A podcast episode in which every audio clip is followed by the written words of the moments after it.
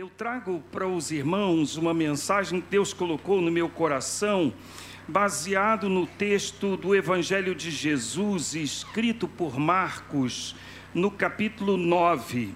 Você pode abrir a sua Bíblia ou acessar a sua Bíblia. Marcos, capítulo 9, a partir do verso 14. Marcos, capítulo 9, a partir do verso 14. É a cura de um menino que tinha convulsões. Eu lerei no texto da versão Almeida, século 21. Diz assim a palavra do Senhor: Quando chegaram onde estavam os outros discípulos, viram ao redor deles uma grande multidão e alguns escribas discutindo com eles. E logo toda a multidão, vendo Jesus, ficou muito surpresa, e todos correram na direção dele e o cumprimentaram. E Jesus lhes perguntou: O que estáis discutindo? E alguém dentre a multidão lhe respondeu: Mestre, eu te trouxe meu filho que tem um espírito mudo. Onde quer que o apanhe, provoca-lhe convulsões, de modo que ele espuma pela boca, arranja os dentes e começa a se enrijecer. Pedi aos teus discípulos que o expulsassem, mas eles não conseguiram. E Jesus lhes respondeu: Ó oh, geração incrédula, até quando estarei convosco? Até quando terei de suportar-vos? Trazei-me o menino. Então eles o trouxeram. Ao ver Jesus, o espírito imediatamente provocou-lhe uma convulsão e o endemoniado, caindo ao chão, rolava espumando pela boca. Jesus perguntou ao pai dele: Há quanto tempo isso lhe sucede? Ele respondeu: Desde a infância. E muitas vezes o tem lançado no fogo e na água para destruí-lo, mas se podes fazer alguma coisa, tem compaixão de nós e ajuda-nos. Ao que lhe disse Jesus: Se podes, tudo é possível ao que crê. Imediatamente o pai do menino clamou: Eu creio, ajuda-me na minha incredulidade. Vendo que a multidão correndo aglomerava-se, Jesus repreendeu o espírito impuro, dizendo: Espírito mudo e surdo, eu te ordeno, sai dele e nunca mais entres nele. Então o espírito saiu, gritando e agitando-o muito. O menino ficou como se estivesse morto, de modo que muitos diziam: Ele morreu. Mas Jesus, tomando-o pela mão, levantou-o e ele ficou em pé.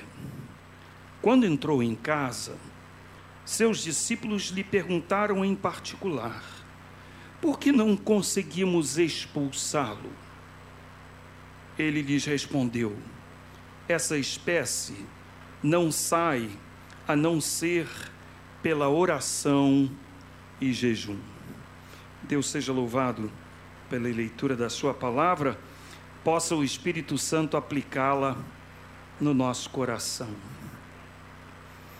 Não por acaso, tivemos hoje de manhã cedo a apresentação, a dedicação do seu segundo filho, Pedro.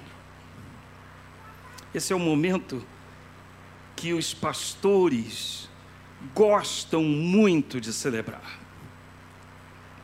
É comum e é muito natural que os pais desenvolvam uma tremenda expectativa acerca do futuro dos seus filhos, não é verdade? Com base em nossa experiência comum, nós também podemos afirmar que o maior esforço dos pais em relação aos seus pequenos não é apenas prover o necessário para eles, mas principalmente garantir-lhes um bom futuro. Quando a gente olha para os nossos filhos, a gente pensa: o que será dessa menina daqui a 10 anos? Daqui a 15 anos? Como estarão os meus filhos daqui a duas décadas? Nós sempre olhamos para as crianças pensando no futuro, e é por isso que qualquer sacrifício que a gente faça hoje, como pai, como mãe, vale a pena. Circunstâncias alheias à vontade da gente, entretanto, podem causar aflições muito graves e até desespero, trazendo frustração ao coração dos pais. E é nessas circunstâncias que muitas vezes as nossas forças esmorecem e a nossa esperança vai para o ralo desaparecendo quase por completo. Esse é o quadro que a gente vê descrito nesse texto que acabamos de ler. Um pai está tremendamente aflito por causa da situação física e espiritual do seu filho adolescente. Sua aflição o leva a procurar socorro em Jesus. Socorro para pais aflitos. Esse é o tema da meditação desta manhã. A primeira coisa que eu aprendo com esse texto é que aflições e crises podem acontecer em qualquer família. Qualquer. Até na família dos pastores. Hoje, 27 de fevereiro, é o dia do aniversário do meu primogênito, Ricardo René Delgado Lota. Se vivo estivesse, ele estaria completando 45 anos. 45 anos. Mas ele morreu subitamente com um ano e dois meses. Foi o pior dia da minha vida. Foi aquele dia que, se eu tivesse autoridade, eu apagaria do calendário. Que situação! Para mim para Leila, nós não podíamos fazer nada. Buscamos o socorro, todo o socorro humano que podíamos a nossa alma entrou em desespero. Ah, como sofremos.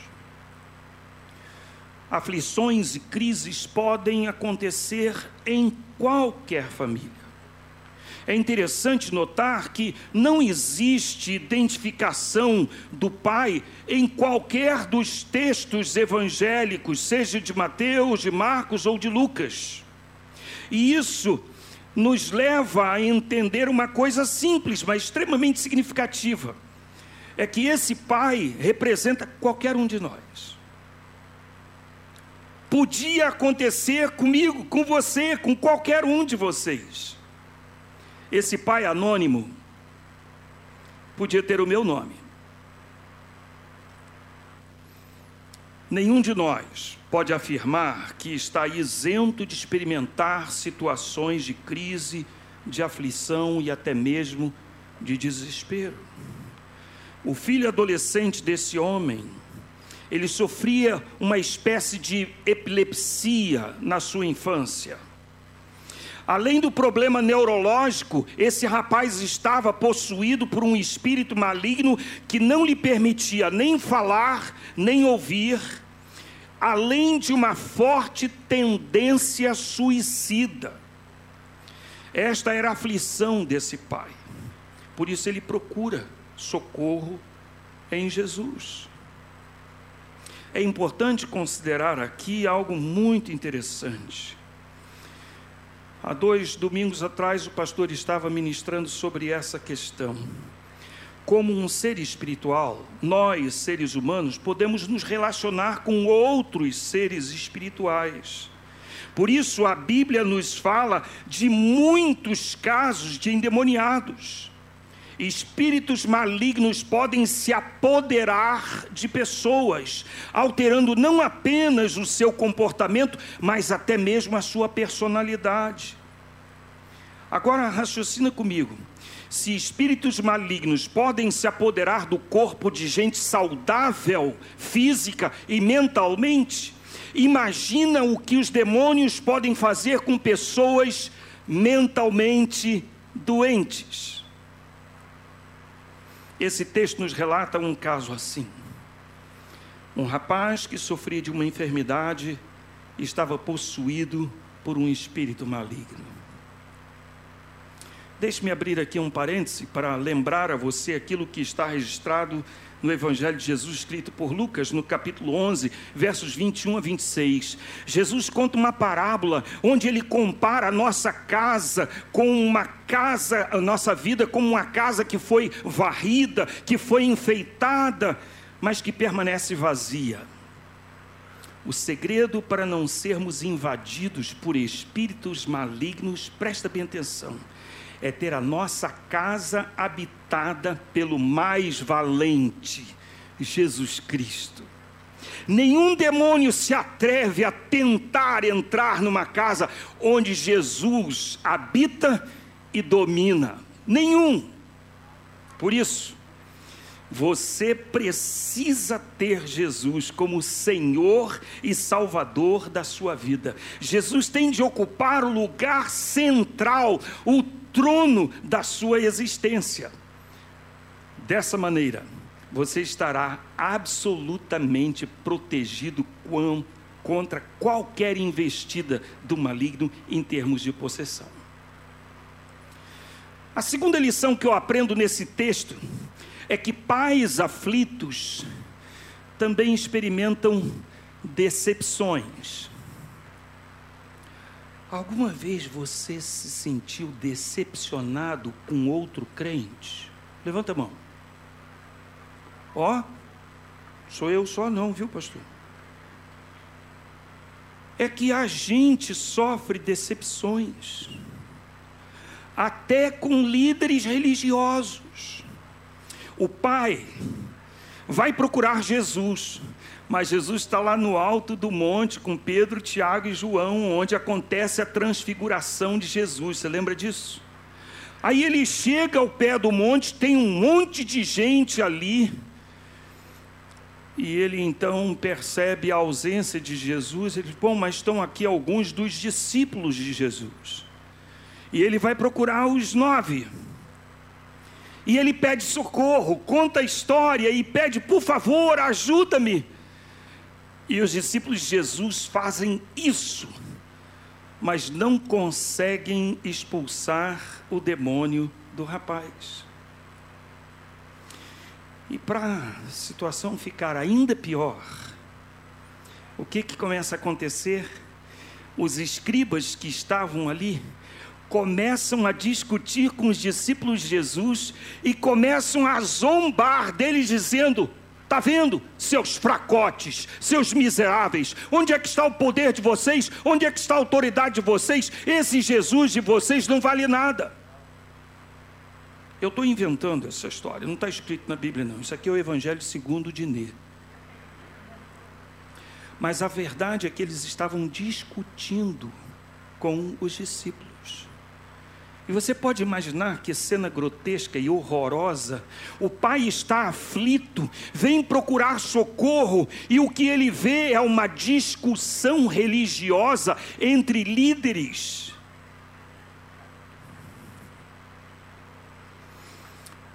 Há pessoas religiosas que se alegram com a falha dos outros. E há também líderes religiosos que tripudiam sobre a tragédia alheia. Essas atitudes são uma clara demonstração dos valores éticos e religiosos que eles praticam, e um espelho bem nítido do caráter individual dessas pessoas. Então, além de ficar decepcionado com a incapacidade dos apóstolos de Jesus, O pai tem de assistir a essa cena dantesca. O próprio Jesus se decepciona com a situação e com os líderes religiosos do judaísmo. Esse episódio nos ensina algumas coisas importantes que eu gostaria de compartilhar com vocês. Primeiro, seguidores de Jesus estarão sempre expostos a situações de risco, inclusive o risco de falhar, o risco de não dar certo, o risco de não ser eficaz. Sempre estamos diante dessa situação. Tornar-se um seguidor de Jesus, queridos, nunca significou e nunca significará que você torna torna-se um portador da solução de todos os problemas de todas as pessoas. Não. A Bíblia nos apresenta inúmeros exemplos de indivíduos que enfrentaram toda espécie de risco depois que decidiram seguir a Jesus.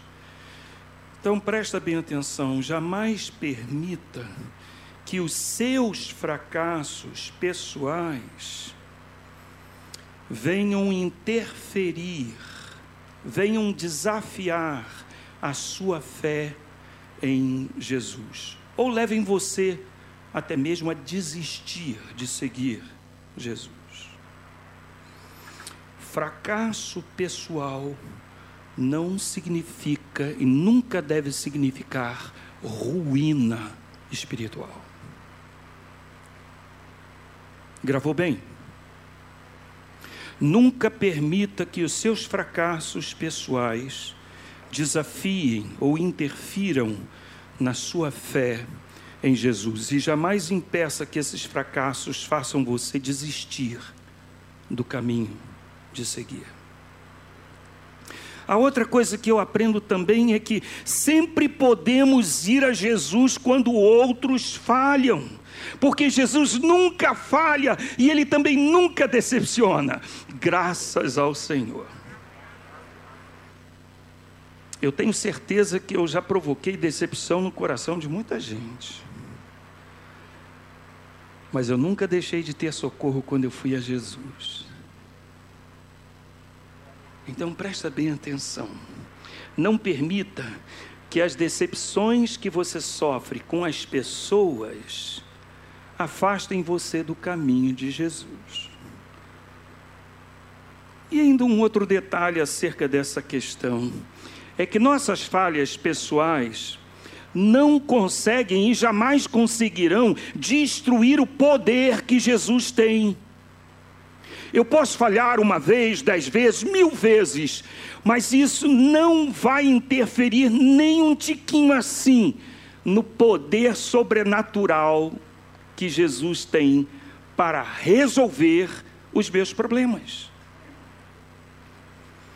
Na linguagem do apóstolo Paulo, nós somos como um vaso de barro que carregamos dentro de nós um tesouro maravilhoso, um poder imenso, uma autoridade incontestável. Lembra daquela canção? Alguns aqui talvez se lembrem de uma canção. Eu aprendi essa canção, eu era pequenininho. Esta é minha pequena luz, vou deixar brilhar. Esta é a minha pequena luz, Vou deixar brilhar, vou brilhar, vou brilhar, vou brilhar. Escondida no cesto, não, vou deixar brilhar. Escondida no cesto, não, vou deixar brilhar, vou brilhar, vou brilhar, vou brilhar. Agora a parte que eu mais gostava. Satanás não apagará vou deixar brilhar. Satanás não apagará. Vou deixar brilhar, vou brilhar, vou brilhar, vou brilhar. Os meus fracassos acontecem, mas o poder de Jesus prevalece inatingível. E a última coisa que eu queria compartilhar com vocês a respeito desse texto hoje. Pais aflitos expressam a sua fé em Jesus. Olha que coisa linda.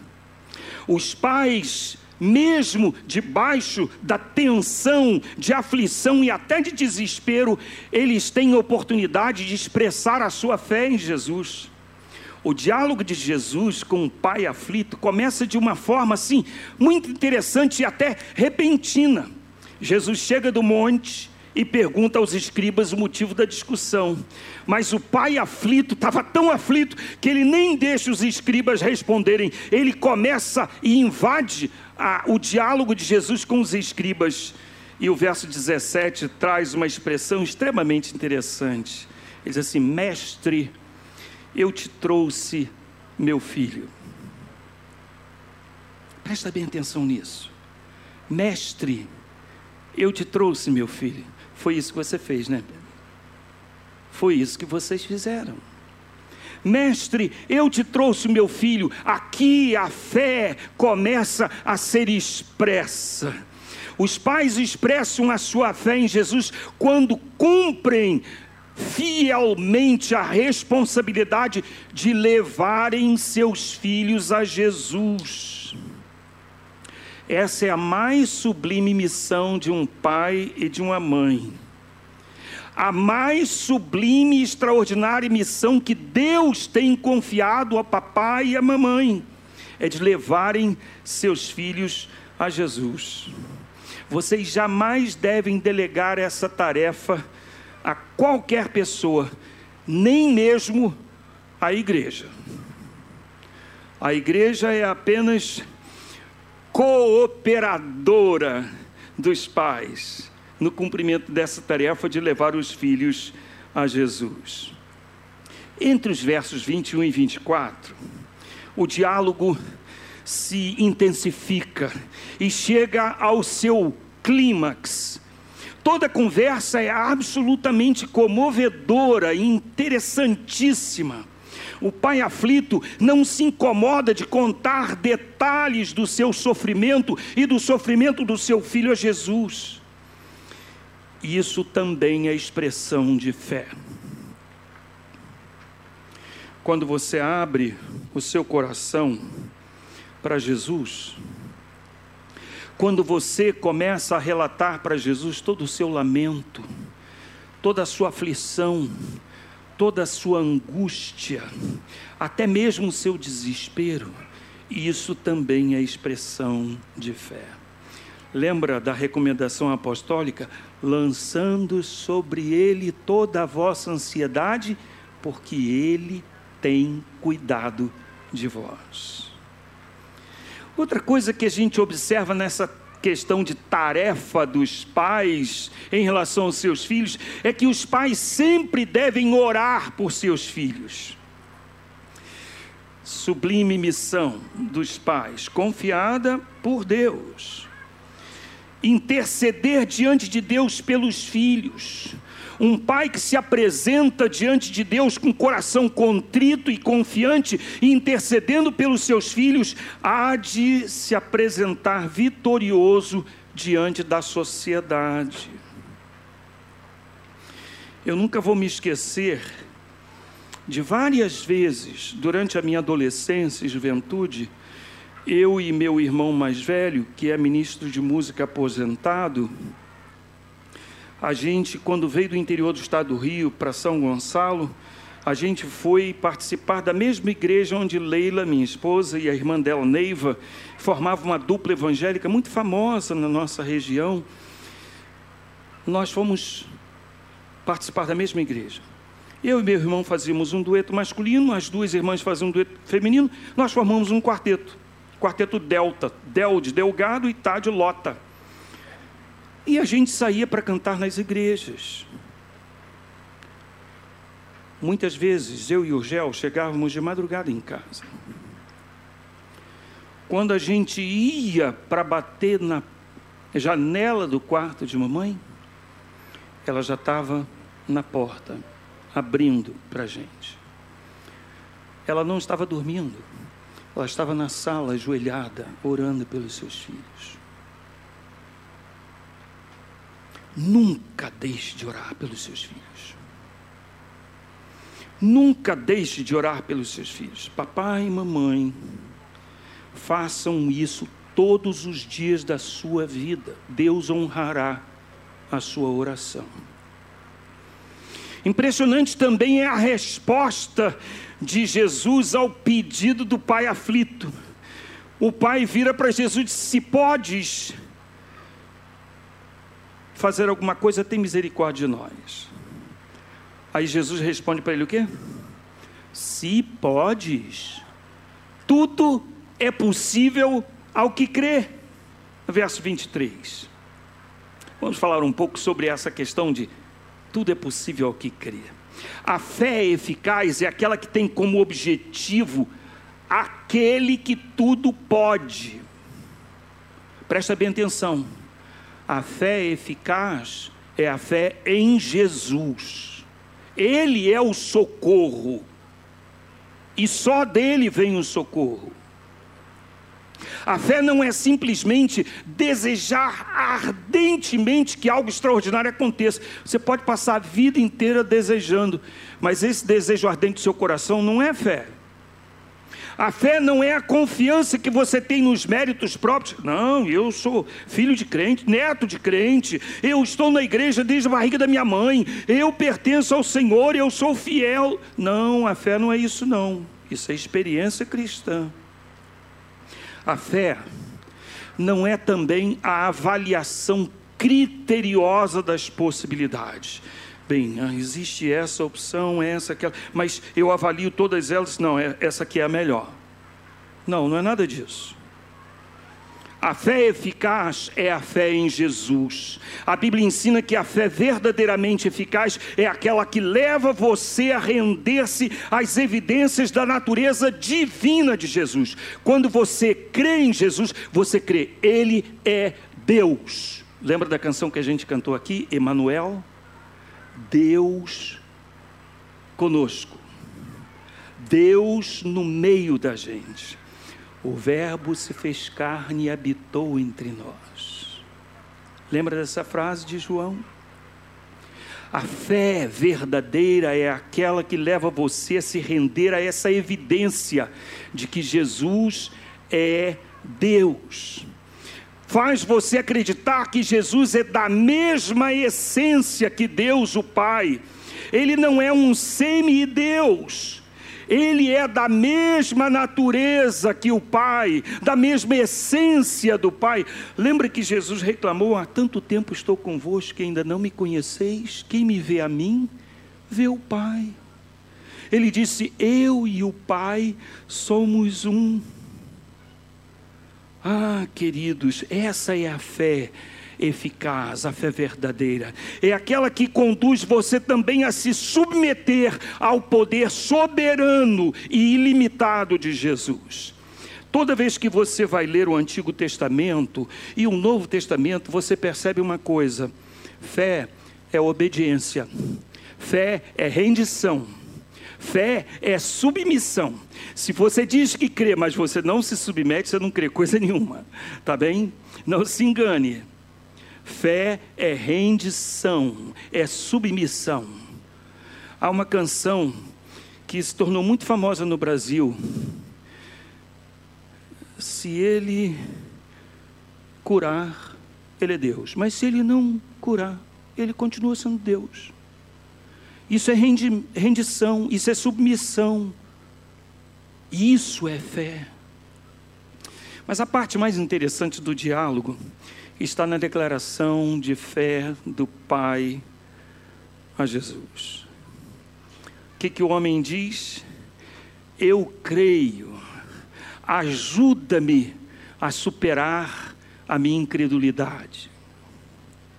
Jesus contempla a sinceridade do coração do pai aflito, que reconhece que a sua fé ainda não é madura o suficiente. Jesus entende e vai ao encontro do clamor daquele que crê, mesmo quando a sua fé vacila diante das frustrações da vida. tudo é possível ao que crê. E o homem então responde: Eu creio. Mas na mesma hora, ele diz: Senhor, ajuda-me na minha incredulidade. Pais devem sempre pedir a ajuda de Jesus para vencerem as limitações da sua fé.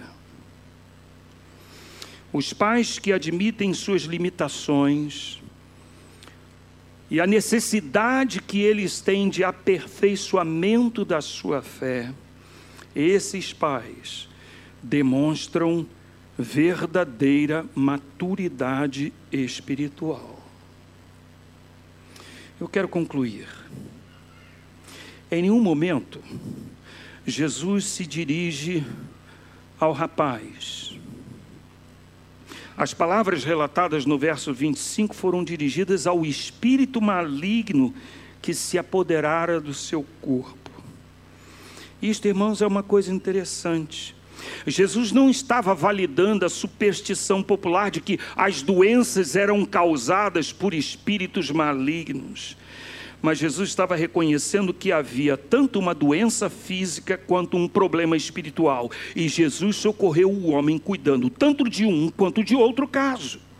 Jesus curou a enfermidade física e libertou o rapaz da possessão demoníaca.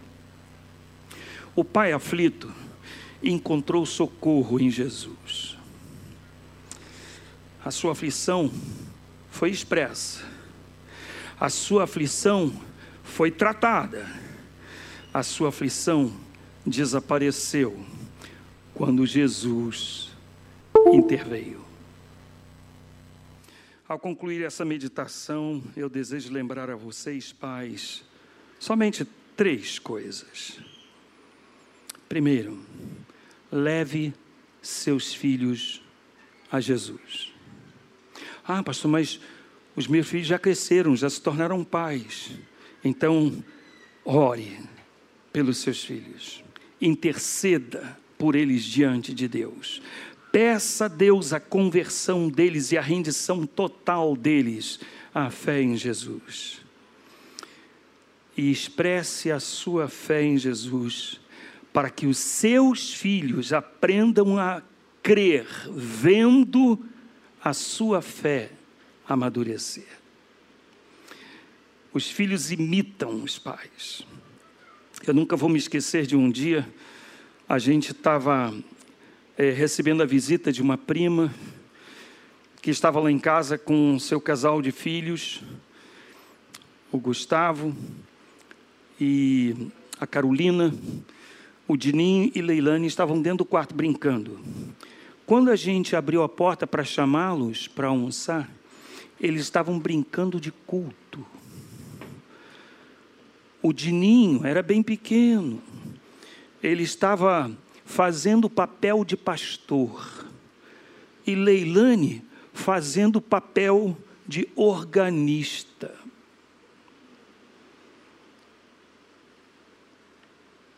Olha que coisa interessante.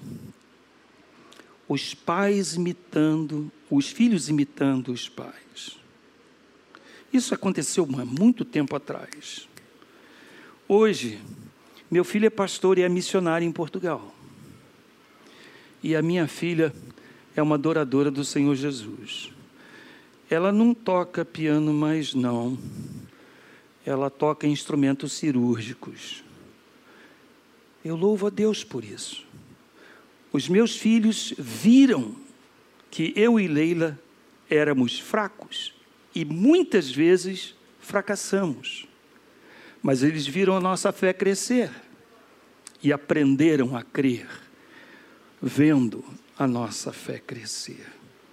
A minha oração, o meu desejo, é que você possa encontrar socorro em Jesus para as suas aflições e que você possa cumprir as tarefas que Deus confiou a você. Levar seus filhos a Jesus, orar por eles e ensinar com o exemplo a crerem no Senhor.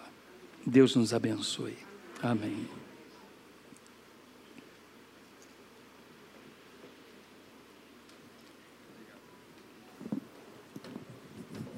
Queridos, vamos orar. Obrigado, pastor. Palavra abençoada e desafiadora para nós pais. Então eu vou, eu vou orar por esse momento. Antes de orar, eu quero só dar um aviso aqui. Nós vamos abrir uma turma de casados, de, de noivos. One. Então, quem está namorando e quer fazer, e quem, tá, quem é noivo e quer fazer o, o curso, nos procure e nós precisamos também de voluntários, de um casal voluntário que já fez o curso de Casados para Sempre para ser líder em treinamento. Então, se Deus tocar no seu coração e você quer se vir nessa área, também nos procure, tá bom? Baseado na palavra que a gente ouviu agora, eu queria orar pelos pais, especial se Deus tocou no seu coração com essa palavra que você ouviu aqui. Eu creio que muitos pais têm, têm orado para os seus filhos, têm lutado com a geração que a gente tem falado, sofrido aí com a geração bem perdida e, e eu, eu sempre digo para os pais, a, a concorrência é muito desleal, mas nós precisamos crer em Jesus. Tudo é possível que crer, né? E eu acho que a gente saiu daqui hoje desafiado a crer em Jesus e nós precisamos resgatar nossa fé. Talvez nossa fé também está bem fraquinha. Ah, nós não podemos deixar a luz apagar. O pastor falando dessa música aqui, é, e alguns estavam cantando, que alguns conhecem. Outros não conhecem, mas nós precisamos deixar a luz brilhar. Amém, queridos? Então, se você, vamos curvar a cabeça e se você sentir o desejo de ficar em pé ou ajoelhado, em especial quero orar pelos pais agora. Então, se você quer colocar seu filho dentro do Senhor, eu vou pedir para que você fique de pé e eu quero orar especialmente por você, ou quiser ficar ajoelhado você fique à vontade. Quiser colocar diante do Senhor sua família, eu quero orar especialmente por esses pais também. Pai bendito, eu quero clamar ao Senhor por esses pais que estão aqui, Pai. Talvez muitos estejam com o coração sofrido, com o coração é, choroso, com o coração é, machucado por tanta luta que talvez tenham passado ou que talvez tenham medo de passar. Alguns aqui são pais de crianças ainda muito pequenas, mas a minha oração, Pai, que nós possamos ter a fé renovada em Cristo Jesus, porque Jesus falou para esse pai: tudo é possível ao que crê. Jesus continua falando isso para a minha vida e para a vida dos meus irmãos que estão aqui em pé, ou ajoelhados, ou chorando, ou sentado, ou aqueles que estão nos assistindo pelo YouTube. O Senhor continua falando a esses pais. Tudo é possível que crê. Pai, nos ajuda na nossa fé. A nossa fé muitas vezes é vacilante.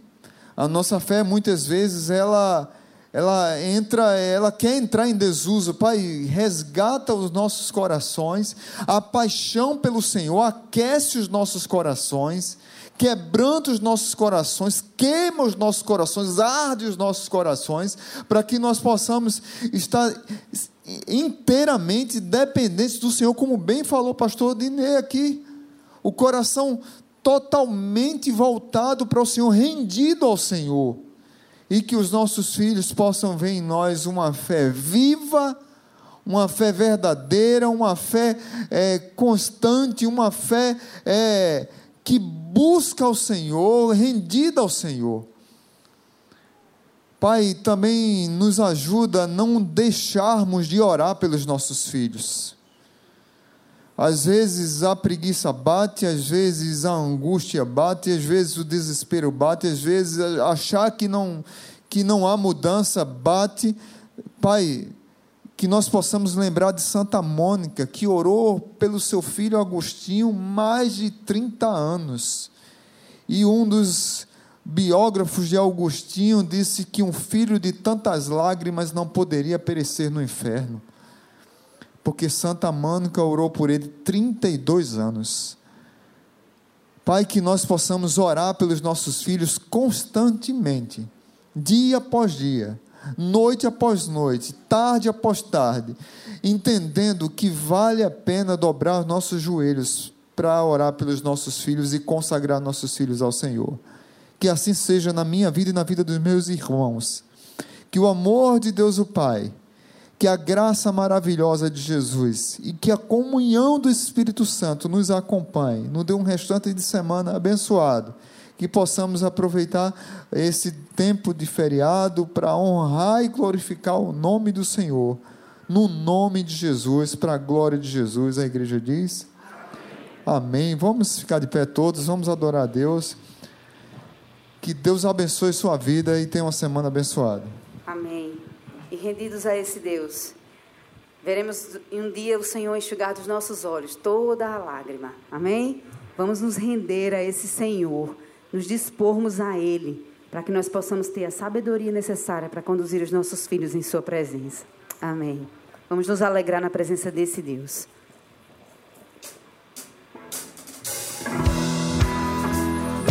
Vamos bater palmas?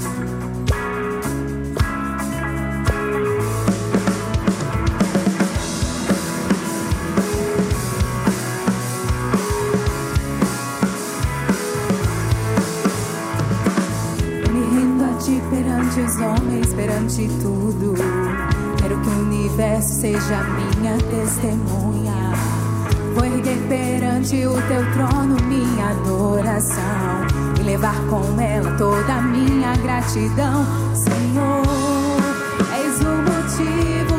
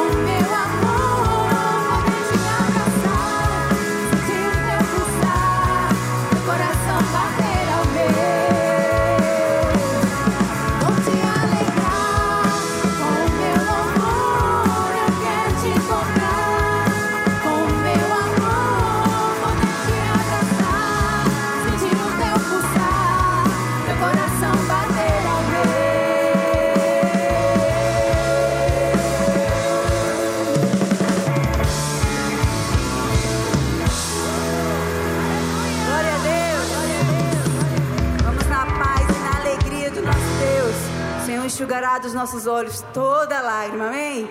Aleluia! Boa semana a todos.